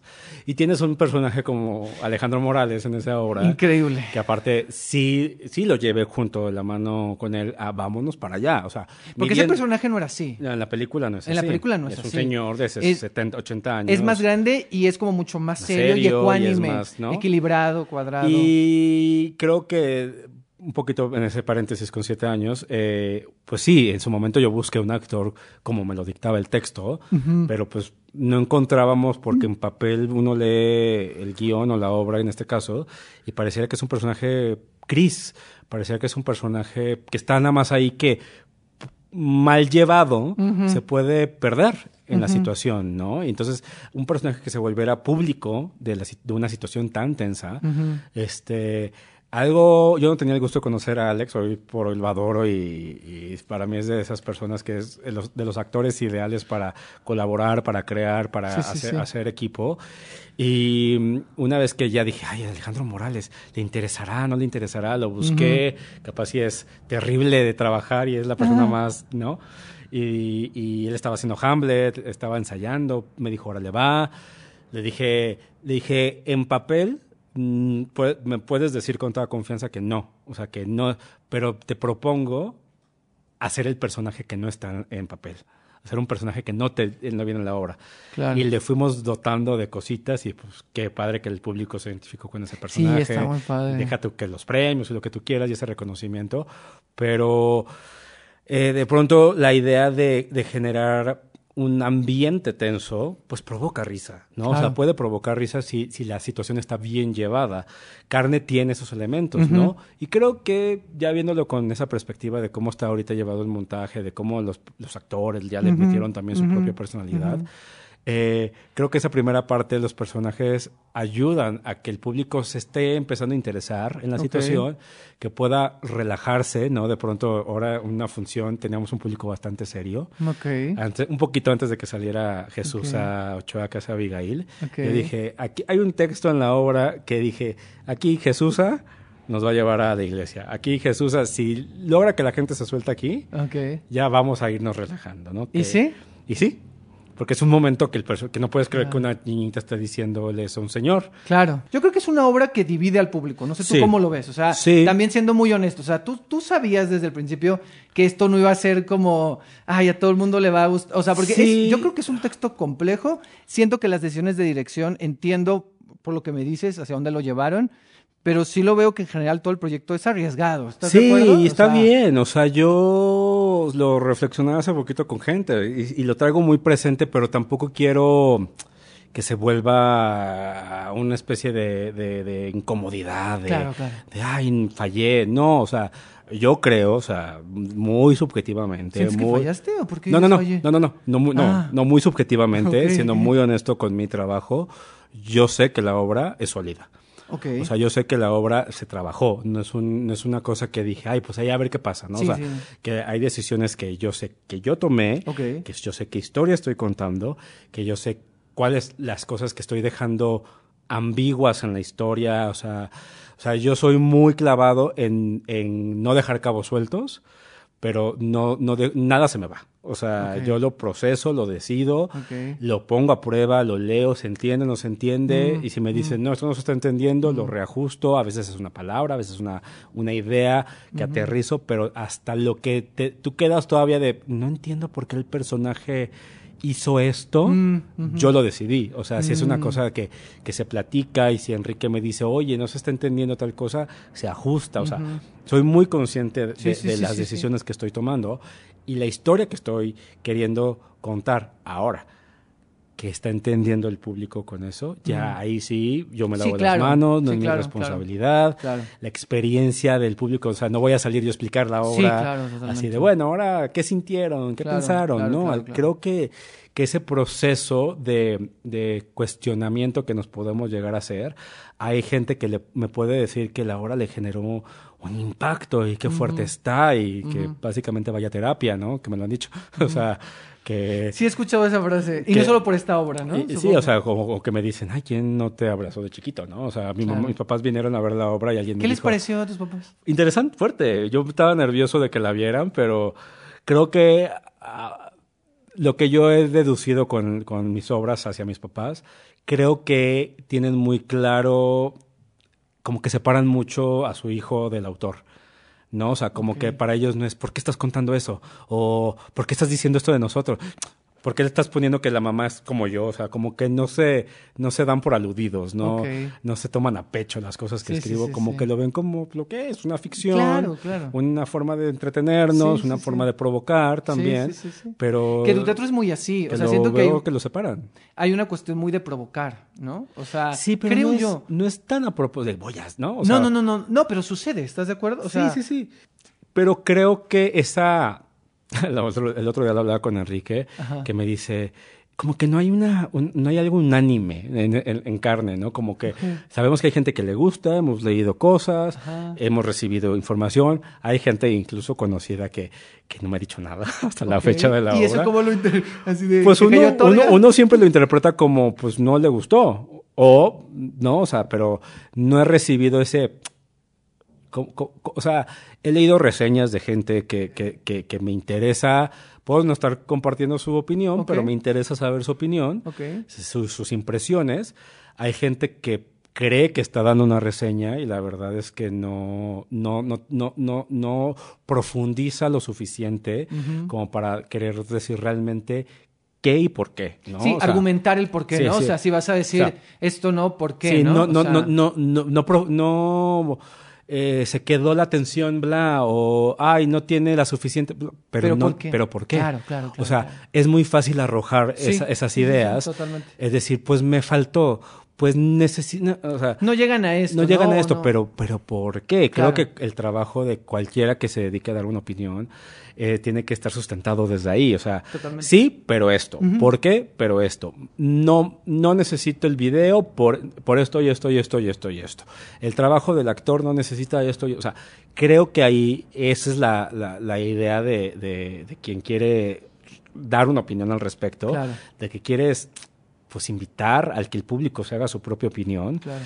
que, que hay gente que a lo mejor sí toma muy en cuenta quien hace reseñas, como para decidir si quiere ir o no, o a partir de que lo que ya leyó decir quiero ir, o si ya la fui a ver y no sabes bien cómo acomodar tus ideas, decir, ¿qué opinó tal persona? Yo soy así, o sea, yo veo una obra y de pronto ya veo una reseña o una película y quiero ver qué dice tal persona porque quiero decir, claro, esto que yo estoy sintiendo que me gustó mucho, a lo mejor esa persona no le pareció lo suficientemente chido o esto que a mí me faltó, claro, estamos teniendo la misma idea y complementas un poco tu experiencia. Creo que el teatro pues sí se vuelve los ojos individuales de quien lo expresa y a veces alguien alguien profundiza desde lo teórico, desde desde toda la idea de cómo tiene que ser el teatro, de por qué la luz entra como entra, y hay gente que nada más se siente, vive una experiencia y sale con eso. O sí, e, e, es, muy diferente. O sea, creo que también depende mucho también de, de, ese momento en cómo estás, ¿no? O sea, si ese día llegaste cansado, si o sea, si hay, corriendo al teatro. Hay, hay, como muchos factores, pero también. Si te invitado llegó tarde. Exacto. Y tiene que ver también como también tú que ves. O sea, dices, a lo mejor es una persona que sí ve cómo los detalles, ¿no? De cómo sucede algo, o se enfoca solo en los personajes, o simplemente se siente y ve la experiencia. o dijiste, o, o tu decisión fue a partir de que dijiste, admiro a este director, esta directora, este elenco, wow, este es el autor, esta es la autora, wow. Y ya llegas con cierta expectativa a gente que nada más dijo, ay, que yo ya aquí en el teatro y se metió, ay, yo quería para la otra obra, pero ya no hay, pero me meto, a, no, o sea, y de pronto nunca sabes de dónde va a venir. Claro. Eh, es muy interesante, pero también puedo decir que, o sea, no puedo decir que yo, nadie, yo creo que nadie, de ninguna persona que se dedique a hacer esto, en este caso los que escribimos, no creo que nadie, hay, hay, hay gente que dice, esta obra es creemos que todo el mundo le gusta y siempre habrá alguien que te diga que no. O sea, siempre habrá pues alguien que diga, eh, no es tan buena como la gente dice. O sea, yo he escuchado de obras que mucha gente dice, me encantó indecente. Sí, y justo, dices el ejemplo y yo conozco a un amigo que fue, que yo le dije, ve, y él me dijo, no me gustó. Sí, o sea, y pasa. de pronto dices, pero, pero esto y esto y esto, pero está increíble y esto y esto, y alguien te dice, no, pues yo no lo viví así. Claro. Y a veces te pasa que estás viendo una obra de teatro con una persona y tú sales así de me encantó y la otra persona dice me, que yo no por esto y pues vimos algo completamente distinto. Totalmente. Eso es lo interesante a la hora de hacer teatro. Y con carne creo que lo que al menos yo siento que ojalá estemos logrando es que no hay no haya indiferencia en, mm. quien lo ve. Puede o no gustarte, puedes creer que no era necesario un elemento, puedes, pero al menos hay un impacto. Hay gente que me ha dicho que mm, ahora sí que me fui literal hasta la cocina. O sea, que me dice, es que ¿por qué exageraste tanto? Si le hubiera quitado ese elemento, a lo mejor sí se hubiera contado algo, pero no hubiéramos llegado a esto. A esto que yo quería, a esto que, que era esta idea de la tragedia, esta idea de las sí, es que era llevar, es que era exacto, es que era llevarlo hasta ahí. No, no, y, y, te agradezco que lo cuentes de esa, de, o sea, de esta manera, ¿no? Y, y que, porque creo que es importante también. Y a mí me interesaba mucho eh, hablar de carne, ¿no? Y hablar de, de, esto, porque sí creo, como te dije, que es muy diferente a, siento que es, no muy, pero siento que sí es diferente a las otras obras, a mi parecer. Sí, yo me puedo reconocer en ella, Ajá. pero creo que lo que exploré desde pues, la idea de la carrera, de ponerlo a prueba en, estos personajes, qué pasa si accionan, ¿no? ¿Qué pasa si no se están esperando a que las cosas les pasen, sino que las consecuencias ocurrieran? Y es fuerte por eso la obra, porque no solamente plantea cosas que tienen que ver con la sociedad mexicana, con el machismo, con el abuso, con con cómo nos relacionamos con las víctimas. O sea, podría volverse una historia con, a diferencia de obras como Jauría, ¿no? que, que, que, plantean cierta temática, que te plantean un suceso y te puedes poner desde afuera a decir, uy, qué fuerte lo que le pasó a este personaje, uy, este, claro, es que este, las injusticias, cómo operan en, el país o en el mundo, ¿no? Este, en cuanto a ciertos temas que hoy por hoy se vuelven muy relevantes pero mm, la obra no pretende, en el caso de Carne, no pretendo salir a leccionar a nadie. Yo no estoy diciéndole a la gente si eso está bien o está mal. Está terrible lo que le está pasando a los personajes, pero no salgo a decir que la moraleja es entonces... Y creo que eso a la gente le puede incomodar, o mm. sea, porque entonces no le estoy dando la respuesta de la situación. No le estoy diciendo, esta es la opinión de, eh, ¿tú qué harías si te ofrecen un millón de dólares eh, con tal de callarte este, este, el que hayan matado a tus hijos en un accidente? ¿Tú qué harías en cuanto a la opinión de la pena de muerte? ¿Estás a favor o estás en contra? Ahí pon tú que les genero a través de los personajes posturas. ¿Tú qué harías si tienes que ir a la cárcel este, y traicionar a uno de tus amigos? entonces, tú te estás cuestionando eso y carne no te pone a cuestionarte. ¿Estás de acuerdo o, no estás de acuerdo en lo que pasa con los personajes o lo que provocan los personajes? Y es cuestión de cada quien. O sea, entonces ese extremo pues dices, ¿cómo, ¿cómo llegamos hasta aquí?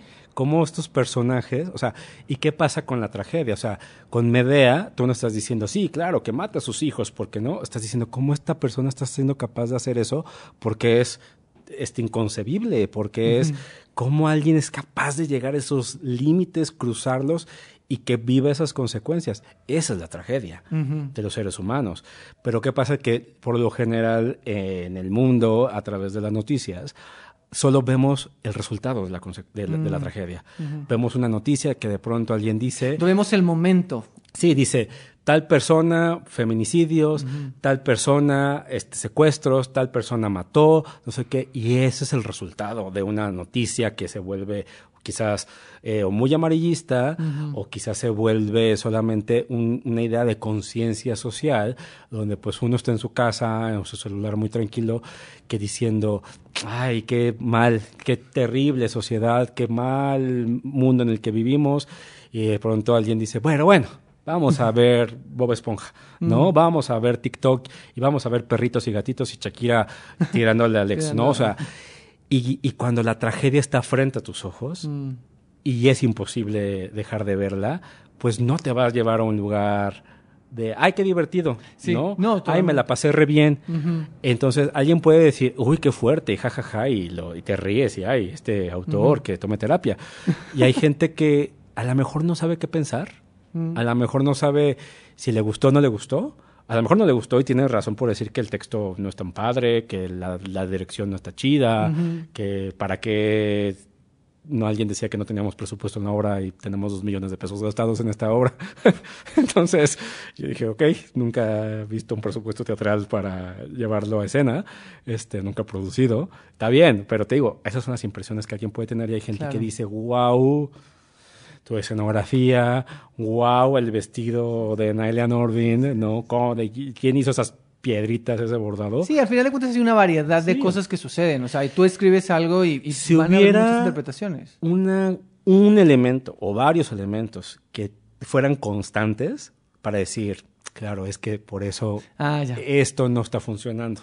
Porque esto y esto y esto y esto. Claro, entonces en Lobos por Cordero, la primera temporada, me criticaban mucho una puerta de alambre que, estaba ahí. Decían, quiten esa maldita puerta.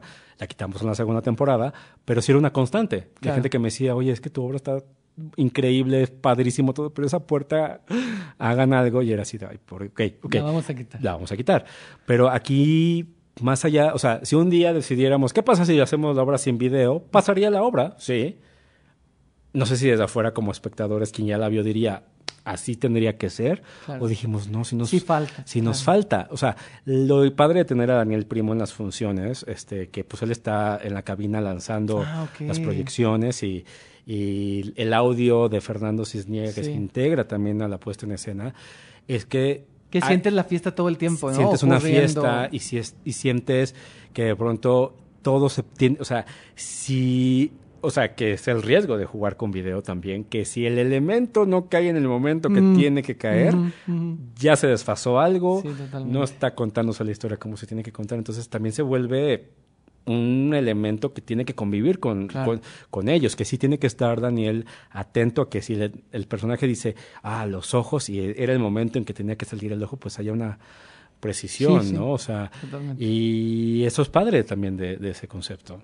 Pero bueno, para cerrar con Carne, entonces, eh, bueno, Carne es una obra escrita por Enos Robledo, dirigida por Enrique Singer, está Nelia Norvin, Jesús Auchoa, eh, Adrián Ladrón y Hernán Mendoza en el Teatro Lénico lunes y martes hasta el... El 11 de abril. Hasta el 11 de abril. ¿A las ocho y media? 8 de la noche. 8 de la noche. No se confíen. 8 de la noche. 8 de la noche. Eh, el helénico no es porque nosotros queramos, empezaban bastantes, bastante puntuales. Sí, empiezan muy puntuales en el helénico.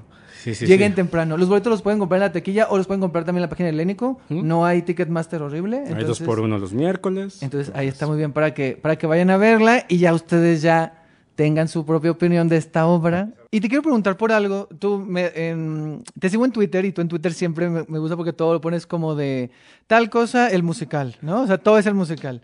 Y yo sé que tú también ves musicales, sé que eres un espectador de teatro porque sé que también vas al teatro como espectador. Y hablando de los musicales, eh, también que te eh, el momento de Ed Stoker, ¿no? Pero el momento que, que, que, en Instagram de repente he visto que pones unos eh, ensayos con Caro Vélez de Isa Colibri, un musical que, que, escribiste y que es música de Jaime Lozano, ¿no? Jaime Lozano, sí. ¿Y, y qué, qué, pasa con eso? O sea, eh, sé que estuvo, o sea, se presentó en Monterrey en un momento, ¿no? Este, pero visto esos ensayos, ¿qué, qué, va a pasar con eso? ¿Se va a pues hacer algo? Eh, Isa Colibrí nació en 2018. Jaime Lozano es, es, de Monterrey. Yo también soy de Monterrey, pero no nos conocíamos. este, Jaime ahorita vive en Nueva York.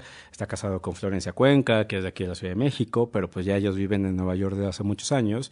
Y hoy por hoy Jaime pues se está volviendo pues el top de la gente, compositores, directores musicales este, latinos en Broadway, de pronto es apabullante pensar que este hombre que un día me buscó por Facebook interesado en a ver si algún día hacíamos algo, ah. este, haya estado hace un par de años eh, en el Times, en Times Square, en la esplanada de Times Square, tocando junto a este, latinos como de Broadway, como, como Bianca Marroquín, como Mauricio Martínez, gente con la que colabora ya y que de pronto este, su amigo conocido es un alguien que nadie conoce que se llama Lin Manuel Miranda, nomás el que hizo Hamilton, el que hizo la música de, Encanto, que dirigió este Tic Tic Boom, que Jaime sale en Tic Tic Boom, o sea, sale tiene un cameíto ahí con muchos compositores, como Steven Schwartz, como Jason Robert Brown, como, con grandes que de pronto ver a Jaime ahí se me hace la cosa más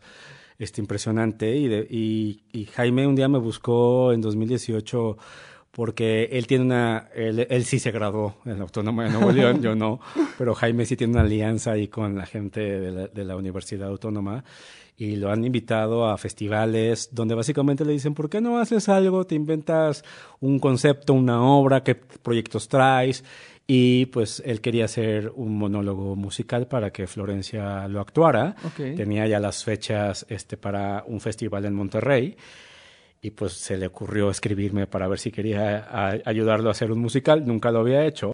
Sin conocernos empezamos a trabajar, empezamos a hacer, es una particularidad porque es un monólogo. Eh, y, empezamos a, hacer como el bosquejo de la idea. Al ser un monólogo, pues me preocupaban ciertas cosas que no quería yo hacer o caer en esos lugares. Es la historia de una tragedia también. Es la historia, pero tiene mucha luz. Es la historia de una mujer que es escritora, que se llama Isa, que está casada y pues la obra empieza recibiendo ya la noticia de que su esposo sufre un accidente y fallece y descubre casi en ese mismo momento que está embarazada. Y entonces el personaje no puede lidiar con ese momento y se escapa de su casa o sale de su casa y no puede con eso y, y se vuelve pues un viaje de regreso a casa, ¿no? Que, que es tocar lo que es el duelo, que es tocar lo que es la maternidad, que es pues eh, yo, la obra tiene una cosa que es qué significa dar un paso, ¿no? O sea, que es un, un paso, hay que dar un paso y eso significa avanzar, eso significa poder mejorar, poder sanar. Y la obra pues tiene mucha ironía, pero también tiene mm. este momento doloroso porque al final el personaje de Isa está lidiando con alguien que está creciendo en ella, dar vida a alguien y se vuelve su interlocutor en la historia. Entonces todo le está pasando al personaje en tiempo presente y nunca se dirige al público, nunca rompe la cuarta pared, todo es con ella. Mm. Y en el Inter canta, ¿no? Y en el Inter mm. tiene estos momentos donde habla del amor, habla de la, del duelo, habla de de lo que es ser feliz, de lo que es encontrar un lugar para reencontrarte a ti misma, ¿no? Y son canciones muy luminosas y son canciones muy graciosas también, son canciones tristes. He escuchado cachitos, o sea, y, y, y, esta, tiene esta variedad. Y lo hicimos en Monterrey para un festival, dimos dos funciones, y Mario de la Garza, que, que también es un cantante, que es actor, productor, que, que estuvo en la voz en el Team Belinda este, en su momento, hace un par de años, este, y él ahorita está siguiendo también su carrera musical. Él fue el productor este, ejecutivo en ese festival. Dijo, yo quiero hacerla. ¿Cómo la hacemos? Le dijimos, va, adelante. Y quiso hacer una temporada en, en Monterrey en 2019. Hizo un casting y Caro Vélez se quedó en, en ese casting. Entonces Carito ya la hizo la obra en su momento en ah, Monterrey. Y me tocó ver ese montaje, me tocó conocerla en ese entonces. Este, y pues ya ahora que ya vive acá, pues sí ha habido mucho ese interés de levantarla. Jaime es alguien que en el mundo del teatro musical en México lo conoce mucha gente, pero pues nunca se han puesto cosas en, aquí en México. Y levantar un musical y, y hacerlo bien y teniendo ahorita los pocos referentes que luego hay de teatro musical mexicano, que pronto pues uno habla de mentiras, pero ahora pues tienes un siete veces a Dios, ¿no? Y son como muy de nicho y han tenido su prueba y error y han generado como, como el interés de que el público los pueda ver, pero es hemos visto los musicales que fallan, mm. originales que fallan porque hay una idea de de la prisa o, de Rocola. Y si le pones esta canción que todo el mundo conoce medio justificas la historia, ¿no? Entonces, eh, Siete veces a Dios pues es muy particular porque no las canciones acompañan a, la, historia y, es como más un soundtrack, ¿no? Que está alrededor de ellos. Pero que el personaje empiece a cantar de la nada y, que no está cantando, o sea, está expresándose. Eh, cuando lo hemos puesto a prueba, es, lo, más bonito que alguna vez escuché que nos dijeron, que es gente que no le gusta necesariamente el musical o que está acostumbrado a verlo, es ni me daba cuenta de que estaba cantando. Mm. No, o sea, como que no dije, ay, qué hueva otra canción, sino de, ah. Ok, sí, sí, sí. ¿Qué pasa? Que Isa tiene una particularidad que tienes que sostener la parte actoral y tienes que cantar. O sea, no es, o sea, una se podría compensar con la otra si hay como esa carencia, quizás, que a lo mejor es muy buena cantante, pero la, actoral ah, medio lo puede llevar, puede sostenerse. Puede actuar muy bien, pero a lo mejor no canta tan bien, a lo mejor hay tendrías que estar jugándole mucho al balance de que le bajas el tono, etcétera. Pero Isa tiene algo que se hizo a partir de Florencia Cuenca. Y Florencia es una gran cantante. Florencia actúa increíble, tiene un timing pues de familia que es así espectacular como lo puede hacer. Entonces, poner eso a disposición y encontrarlo en muchas personas no es tan fácil. Y con Caro, más allá de que ella lo hizo, porque aparte pues ella tuvo una dirección en su momento, ya hay una distancia de cuando lo hizo, ya hay una madurez en ella, e incluso ella, ella no había una guía vocal, se lo prendió de oído en su mm. momento, y ahora que ya con Hugo Robles viene a decirle, la nota es aquí, y sí, ya es como mucho más la respiración es acá, de pronto ya dices, me la canté mal todo este tiempo. sí, claro. ¿no? Entonces ha sido bien padre ese proceso. Pues ojalá que, ojalá, ojalá que en algún punto vea la luz, porque la verdad es, o sea, yo lo que he visto me llama la atención. Yo, yo no conocía la historia, ahorita que la contaste dije, Sí, sí se me antoja. Eh, tragedión también, pero pero me gusta porque creo que se pone un lugar esperanzador. Sí, son nueve canciones, es una horita. Ah, está muy bien. Tengo a Jaime Lozano de director musical, de, de compositor, o sea, ¿qué más quiero, no? Pues ojalá que sí. Ya por ir cerrando, va a, va a ser una última dinámica con justo lo que sé ahorita que eres muy espectador de teatro porque luego te he visto en el teatro. Entonces, eh, te voy a hacer unas preguntas de respuesta corta. Va. Primero como espectador y luego como hacedor de teatro. Va. ¿Ok? Primera obra de teatro que recuerdas haber visto. ¿Que me haya impactado? O que, o que recuerdas que hayas visto. Te puede, pues, pues puede que te haya impactado, porque pues la recuerdas. Es como quiero contestar lo que yo quiero nada más. Sí, sí, sí. sí. Este, mira, la llevas hacia donde tú quieres. Este... Agosto Condado de Osage, Agosto Osage County, que la vi la versión aquí en México, que montaron, que los que mucha gente que la hizo me dicen que, que no estuvo bien el montaje, pero a mí me generó un gran impacto y voy a agregar una más que Soliana de David Mamet, que la, dijo, la dirigió Enrique Singer. Y la, y la generacional, Incendios de Guayamawat. Va, sí, sí, totalmente. Sí, sí, sí. Esto es como espectador. Teatro favorito, o sea, el espacio, ya sea por el lugar, por la experiencia o por la programación? Le tengo un gran cariño a Lucerna. Algo me pasa con el Lucerna que me gusta el espacio, me gusta ver cómo se transforma. Eh, un espacio tan chiquito, cómo puede transformarse.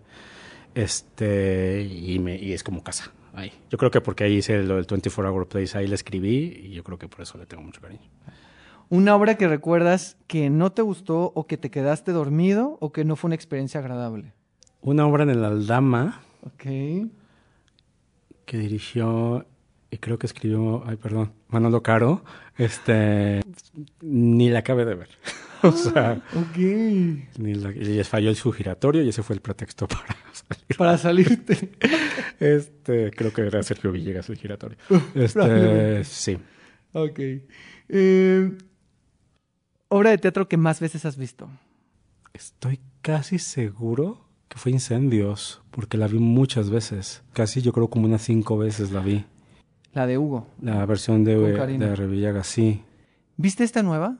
Sí. Este, bien, padrísima Ana Guzmán. y el texto, pues es la prueba de, que, de que es increíble. Incluso tuve la oportunidad de tomar un taller con Guillermo Watt, este, que hizo el foro Shakespeare. Este, hoy me recordaron que, que, lo conocí. Y ahora estas preguntas como eh, creador, también de respuesta. Digo, estas pueden ser tal vez un poquito más largas, pero tratar de ser eh, breve. Vemos. ¿Cómo llevas la crítica negativa y los comentarios negativos en general? Eh, trato de que no me afecten, pero los pienso mucho. O sea, soy, quiero, o sea, sí me quiero ser consciente de por qué no. O sea, y te digo, o sea, todas mis obras trato de leer todo lo que veo. O sea, sí, sí, sí trato de estar al día de que si sale una reseña, etcétera. Y a veces me emociona cuando alguien dice que qué bonito y cuando no, trato de entender por qué no. O sea, trato de entender si es personal o no. También. Porque pues a veces sí es personal. ¿Cuál crees que es el objetivo del teatro? Provocar preguntas.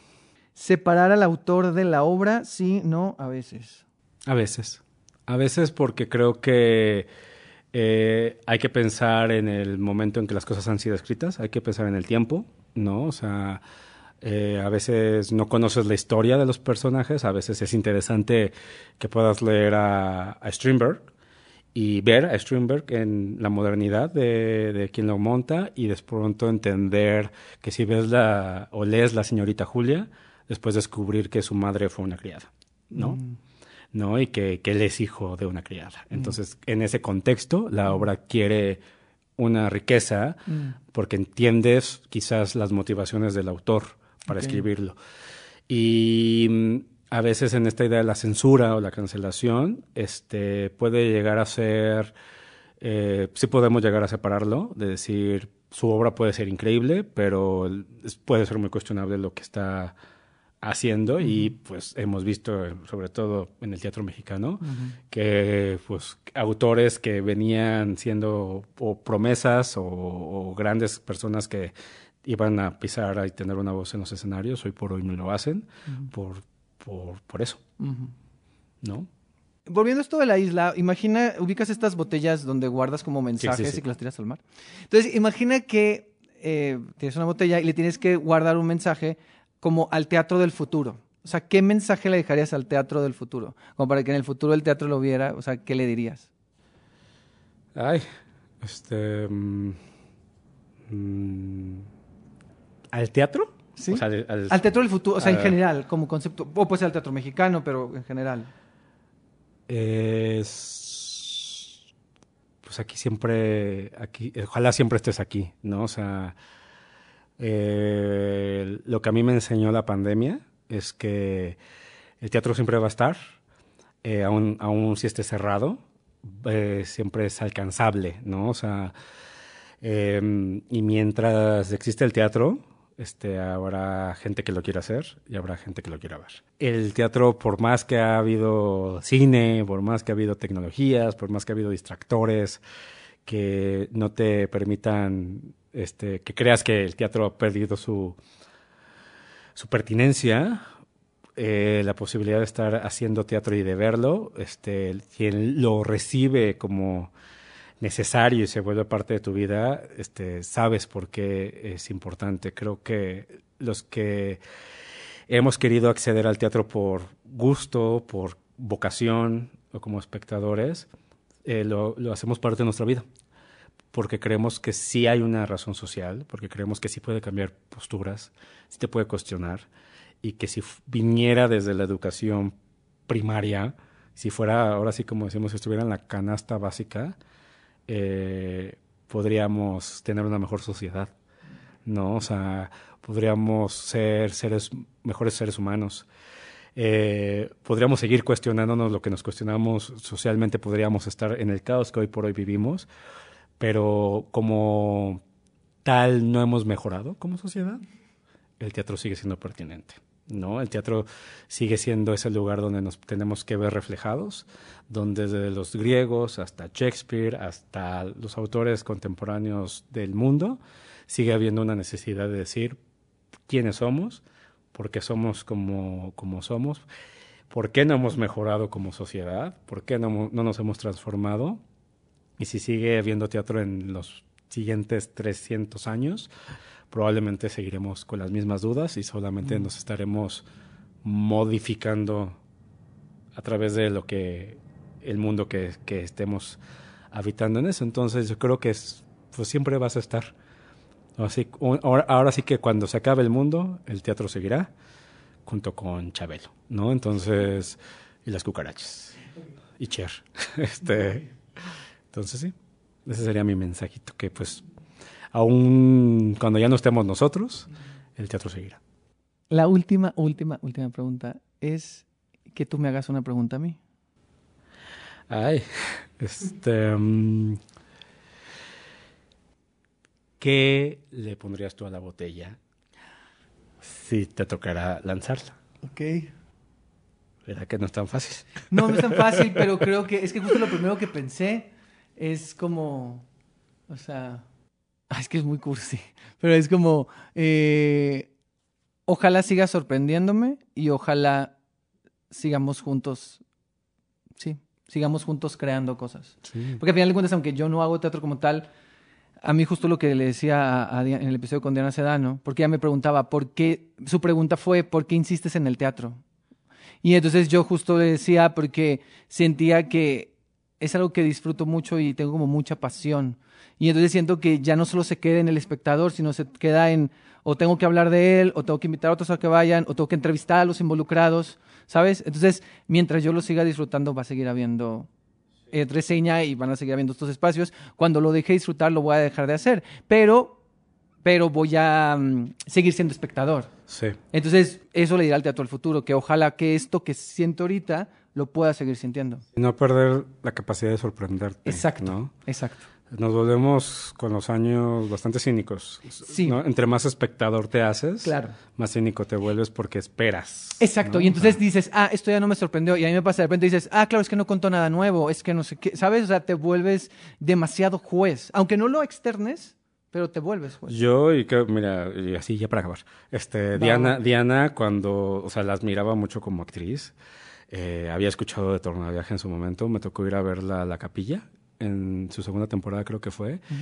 No tenía gran idea de qué iba, pero cuando medio vi hacia dónde iba ella con lo que proponía con la relación del padre y lo que logra en la obra, mi cuerpo empezó a sentir algo muy fuerte. Empecé a, o sea, empecé, me, me adelanté tanto que casi casi ya empezaba, mi garganta se cerraba, yo decía, pero espérate, contrólate, no he hecho nada todavía, porque te estás sintiendo así. O sea, que esta relación hacia el padre, esta idea de cómo me veo yo reflejado, cómo, cómo siempre he querido interpretar a mi papá, ¿no? O sea, todo eso que ella lleva, hubo una catarsis, ¿no? Ahí, y cuando ese momento ocurrió en la historia, es cuando esa sensación después de la obra y durante la obra, son las veces que dices, por eso me gusta ver teatro por eso me gusta verlo, ¿no? O sea, porque te provoca algo inusual porque te agarra de la nada y de pronto sales transformado, incendios, o sea, o sea esas obras que dices, por eso me gusta hacer teatro, por eso necesito, es la razón por la que insistes, ¿no? Este, porque eso es lo que buscas. Y si lo lo tuviéramos todo el tiempo, probablemente no lo apreciaríamos. Mm. Probablemente nos haríamos mucho más sin, no, no, no, no tendríamos ese gusto. Sería, ya sé lo que voy a sentir, ya estarías. Y, se volvería como la masturbación, mm. ¿no? Algo de corto eh, aliento, algo que, que, lo estás ahí, le pones tu empeño, no sé qué, y una vez que pasa, ya, vas a lo que sigue. Pero tener esa, ese éxtasis, cuando lo llegamos a vivir, cuando alguien lo, lo provoca, es excepcional. Y que luego ese, eso, se queda, es decir, hay, un, hay una memoria que se queda. O sea, yo recuerdo, de hecho, cuando pasó con Torna Viaje, yo me acuerdo que tú me escribí, o sea, yo publiqué algo y tú pusiste, ya la viste, tienes que ver esto, o sea, algo así. Y entonces yo fui a verla y me impactó. Y quiero cerrar con esto de que eh, tanto impacto fue es ese final y en general Tornaviaje que yo decidí entrevistar a Diana. O sea, yo nunca había hecho entrevistas para, para, el canal. Entonces, a partir de ahí fue la primera entrevista y creo que a partir de ahí es todo, incluso este podcast, ¿no? Y, a su mente, y, por, y, por algo, y por algo fue a partir de ahí de empezar a, decir, quiero saber cosas de los creadores, ¿no? O sea, esta curiosidad, ¿no? y entonces, y, por eso también decidir que Diana fuera el primer programa de este podcast. Y, y no sé, o sea, creo que a partir de ahí fue como. Como directora de lo que está haciendo ahorita. Sí, exacto. o sea, sí, dirige violencia. está en inteligencia actoral, está ya regresando con el tornaviaje, viene otro proyecto también. Entonces, al final de cuentas, es como esa imagen que yo vi en eso lleva todas estas consecuencias. De entonces la entrevisto a ella, entonces ya voy a empezar a hacer más entrevistas, entonces hago un podcast, entonces hoy te, estoy entrevistando. Y te digo algo, a mí me pasó con Tornaviaje y con Lala me ha pasado, mm. porque me gustó mucho Lala pero Lala yo la vi cuando se estrenó. No la he vuelto a ver. Mm. ¿No? Y Tornaviaje, solo porque hizo un festival y unos amigos iban a ir, me les pego. Y yo le dije a Diana, tenía una reserva de volverla a ver. Porque dije, esto que viví la primera vez, mm. ya, ya me voy a condicionar. Mm. Y a lo mejor voy a empezar a analizar otras cosas y no sé qué, voy a buscar el efecto. La disfruté desde otro lugar. Pero hay gente que le encanta esa obra, si te provocó algo, es vamos a verla y la quiere ver y la quiere ver y la llora y la aplaude, no sé qué. Y hay gente, me pasaba en, eh, eh, como me ha pasado como espectador que digo como creador que reconozco al público que va constantemente y digo qué padre pero al mismo tiempo esa sensación que me dejó Lala o que me dejó este tornaviaje en la mm. primera vez, pues también es bonito que se quede como única. Sí, sí, totalmente. Porque entonces dices, te la recomiendo, ve, y después la comentamos, pero no voy y te acompaño necesariamente, ¿no? Hay obras como La obra que sale mal, que me gusta ir con quien no la ha visto. Porque entonces yo ya sé qué va a pasar. Y ves cómo se sorprende. Entonces quiero ver su sorpresa. Entonces eso es otro tipo de Es otra experiencia. Sí. totalmente. Pues Reynolds, muchas gracias. No, a ti. Muchas gracias por acompañarnos hoy en esta isla.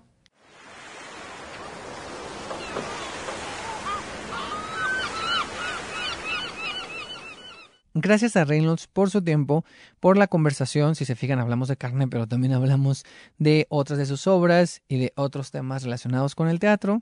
Y bueno, después de todo esto, solo queda recordarles que me pueden seguir en arroba edresenateatro, tanto en Instagram como en Twitter, y como arroba edresena-teatro en TikTok.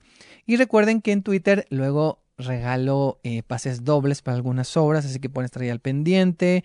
En Instagram y en TikTok subo videos. Y en Instagram también pongo pósters y carteles de las obras que van anunciando, que van saliendo y de las cosas que me interesan también respecto al teatro. Ahí las pueden ver en mi Instagram en las historias, ¿va? Y ahora es tiempo de dejar la isla. Gracias por haberme acompañado. Nos escuchamos en un próximo episodio. Y si no, de seguro, nos vemos en el teatro. Bye. Es momento de dejar la isla, pero cada vez que vayas al teatro volverás a ella. Y si no, nos vemos aquí en un próximo episodio. Había una isla, pequeña isla, es un refugio, un escondite, una isla que nos aísla o nos conecta, ya lo sabré.